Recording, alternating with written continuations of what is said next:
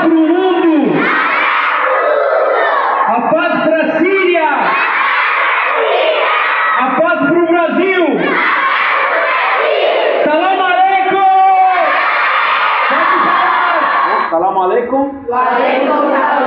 É, meu nome é Abdul Basset Jarur e sou árabe de um país chamado Síria e numa cidade que se chama Alepo. Também tinha amigos assim como vocês, tinha também uh, estudava numa escola assim, também como vocês. Aconteceu uma guerra, infelizmente, da guerra da Síria. Por isso eu venho aqui para o Brasil buscando uh, a proteção para salvar a minha vida.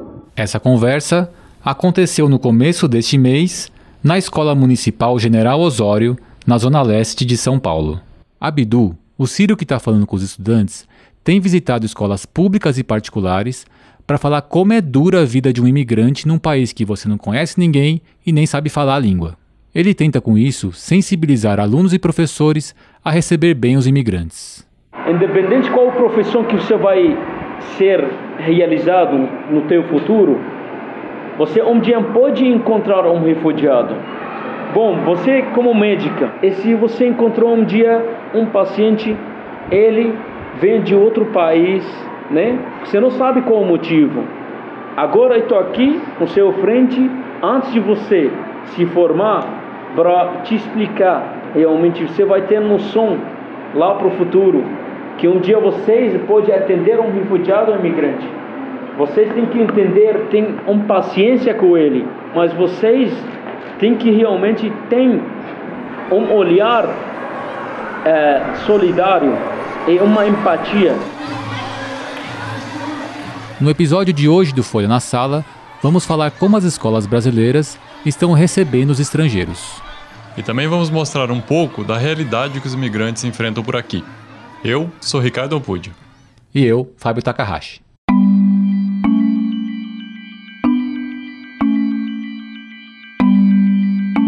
Em comparação com países como a Austrália e regiões do Oriente Médio que são próximos à zona de conflito, o Brasil nem recebe tantos imigrantes assim. A estimativa oficial é que 0,4% da população aqui seja de estrangeiros. Na Austrália, por exemplo, chega a 30%. Ainda que não seja tanta gente assim, são milhares e milhares de pessoas de outros países que vêm parar aqui no Brasil. Tem aqueles que fogem de guerras e de perseguições. Esses, tecnicamente, são os refugiados. É o caso, por exemplo, dos sírios e dos haitianos.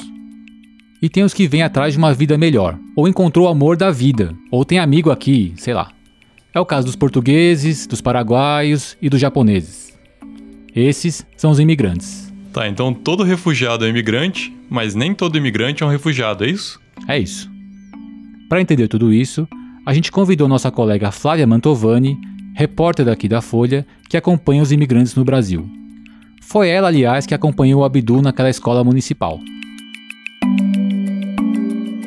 Sim, a, a migração para melhorar de vida é algo que acontece é, no mundo inteiro, desde sempre, enfim, e aqui no Brasil também é, esse é um dos motivos. Apesar da gente não estar entre os países mais desenvolvidos, mas a gente é mais desenvolvido do que muitos outros países.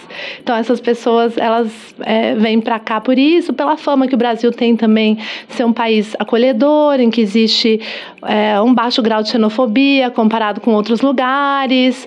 É, muita gente vem porque muita, muita gente da África vem porque conhece o Brasil das novelas, isso é muito curioso, sabe? Porque, principalmente nos países é, que falam português, né, Moçambique, Cabo Verde, é, eles assistem novela brasileira, então se, se sentem uma certa proximidade com o Brasil. Futebol também, futebol brasileiro é admirado, então às vezes a pessoa está procurando um lugar para migrar e vem para cá por causa disso. É claro que a pessoa tem que conseguir também o visto, tem uma questão de regulação, né? São vários vários fatores que, que, que, são levados em conta na hora de vir, inclusive é, esses curiosos, como ah, eu via o Brasil das novelas e me interessei em, em ir, gostava do Brasil por causa das novelas, por exemplo, eu já escutei isso várias vezes de, de imigrantes. A maioria fala que o brasileiro recebe bem. Assim, quando eles se queixam do Brasil, ou quando eles vão embora do Brasil, geralmente é por questões econômicas. É, em São Paulo, por exemplo, eles falam: ah, é muito difícil é, você juntar dinheiro aqui, porque todo o dinheiro que a gente ganha, a gente ganha um salário mínimo, mora na periferia, demora, eh, gasta quatro horas no trânsito todo dia. Isso. Então, às vezes, eles saem daqui, vão para outros países, ou eles reclamam. É desse tipo de, de problema. É, alguns, principalmente os refugiados negros, os imigrantes africanos, reclamam do racismo. Muitos falam que foram se descobrir negros aqui no Brasil, porque no país deles, enfim, não, não existia muito essa diferenciação. Então, existe sim um racismo em relação aos imigrantes negros. É, mas, no geral, é, o que eu escuto conversando com os imigrantes é que a receptividade dos brasileiros ela é real e o acolhimento que eles têm aqui é um dos fatores que fazem com que eles é, gostem de, de vir para cá, de, de morar aqui, entendeu? Atualmente, no mundo, tem mais de 7 milhões de crianças e adolescentes refugiadas. Mais a metade delas não estão na escola. É, não deve ser fácil mesmo para os dois lados. A escola brasileira já tem um monte de problemas e aí recebe alunos estrangeiros que nem falam português. E por outro lado, tem os alunos estrangeiros que muitas vezes fugiram de seus países e chegam aqui sem entender uma palavra do que está sendo dito em sala de aula. A Flávia cita um relatório de uma organização chamada I Know My Rights, que fala um pouquinho sobre a dificuldade das crianças estrangeiras de se integrar nas escolas brasileiras. Existe uma diferença um estranhamento que elas têm em relação à diferença nos sistemas de ensino daqui para os de seus países, porque são, são sistemas diferentes. É, muitas escolas na África são muito rígidas com as crianças, os professores ainda batem, sabe? E aí o que diz esse relatório é que alguns pais é, acham ruim que as escolas brasileiras sejam, na, nas palavras dele, muito frouxas entendeu? Com as crianças, eles esperavam que, que os professores aqui fossem mais rigorosos, é, e outros não, assim, as próprias crianças, em geral, elas, elas se sentem queridas e acolhidas pelos professores daqui, porque eles acham que são professores que, que acolhem mais do que nos países deles, entendeu? Então, tem alguns relatos de situações tristes, assim, de bullying que, que algumas dessas crianças sofreram. Então, tem uma adolescente muçulmana é, de, de 13 anos, uma síria, que ela chegou a parar de estudar durante um ano porque ela não aguentou é, o bullying mesmo que ela sofreu. Então, ela falou que a, os colegas ficavam tentando tirar o véu da cabeça dela, ficavam chamando ela de cabeça de bomba. É, e aí ela, ela falou: Olha, eu, eu, eu já tinha parado de estudar enquanto eu estava no campo de refugiados, e aqui eu não aguentei essa pressão e parei por um ano. Agora eu voltei porque eu sei que eu preciso disso para o meu futuro. Aqui ela, isso aqui em São Paulo. E teve, uma, teve um outro caso, por exemplo, de uma criança congolesa que acabou se tornando um pouco agressiva com os colegas, mas aí a, a, os pais diziam o seguinte, que quando ela chegava em casa é, cheia de arranhões é, que os colegas brasileiros tinham feito nelas, a escola naturalizava e falava que tinha sido uma brincadeira de criança. Quando era ela que arranhava um colega, a escola repreendia a criança e os pais. Então, os pais alegaram que estavam sofrendo uma discriminação, sabe? Sendo fácil ou não, é obrigação da escola receber esse imigrante. As crianças que chegam no Brasil, que estão no Brasil no caso, né, é, sejam elas refugiadas ou migrantes ou crianças que estão sem uma situação migratória definida, é, têm todas direito a acesso à educação. Essa é Débora Castilhon, consultora da Organização Internacional para as Migrações, da ONU, e especialista em direitos das crianças e imigrantes. Falar de uma adequação, de uma adequação padrão que a escola tenha que fazer, né? Uma primeira informação que é importante as escolas terem é que essas crianças têm garantido o seu direito à educação e a fazer a matrícula. Mesmo que a criança ainda não tenha um documento brasileiro, mesmo que ela ainda não, não tenha uma situação regularizada, é, ou, ou assim, qualquer, qualquer é, situação nesse sentido, é, ela tem direito a fazer essa matrícula. Moi, c'est Julien Sousvel Théodore. Moi, sorti à Haïti, moi, j'ai 12 ans. Eu sou Julien Sousvel Théodore. Eu saio do Haiti, eu tenho 12 anos. مرحبا أنا عماد عندي 8 سنة عندي 8 سنين وأنا بحكي عربي Eu sou Imed, eu tenho oito anos. Síria.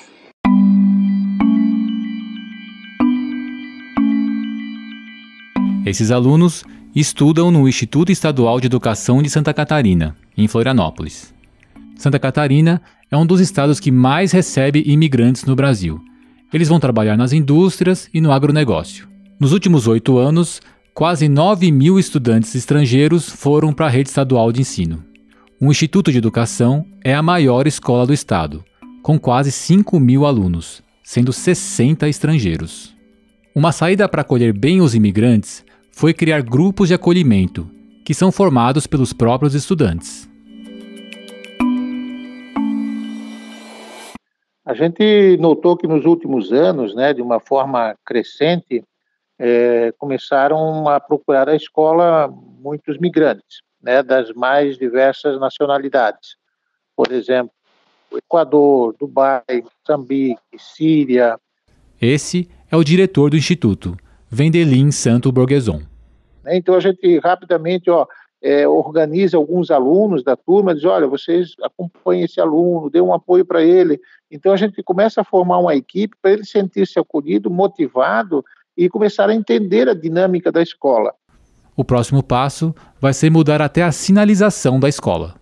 Por exemplo, uma dinâmica que a gente agora está é, estamos tentando colocar, digamos, identificar com placas assim, ó, qual é a minha sala, qual que é a minha turma, qual que é o local que eu, me, que eu devo me dirigir. Então a gente vai colocar uma placa em árabe, em português e inglês, porque em alguma língua né, eles têm um maior domínio. Então o aluno começa a, a se identificar na escola, a própria família começa a identificar e ela não fica assim é um tanto perdida, vamos dizer assim.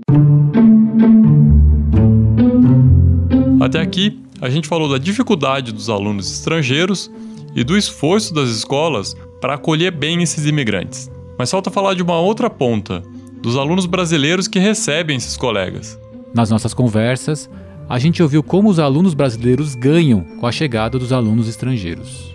Olha que a professora Beth Matos, daquela escola municipal que convidou o Círio Abdu para falar, tem a dizer sobre isso.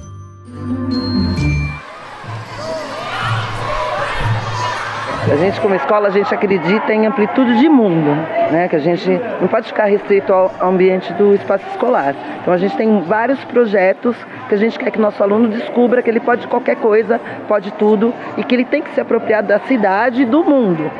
E aqui, o diretor do Instituto de Educação de Santa Catarina. É um enriquecimento para ambas as partes, tá? tanto eles que estão chegando aqui no, na escola, né, quanto para os demais alunos né, que, que já estão aqui. Então, essa troca de cultura é, acaba sendo bastante rica para ambos os lados. Para o Juvens, o aluno do Haiti que se apresentou agora há pouco, o ganho de saque no Brasil é esse. Porque no meu país, na escola, a gente não fez educação física. E o que será que ele mais gosta na escola aqui no Brasil?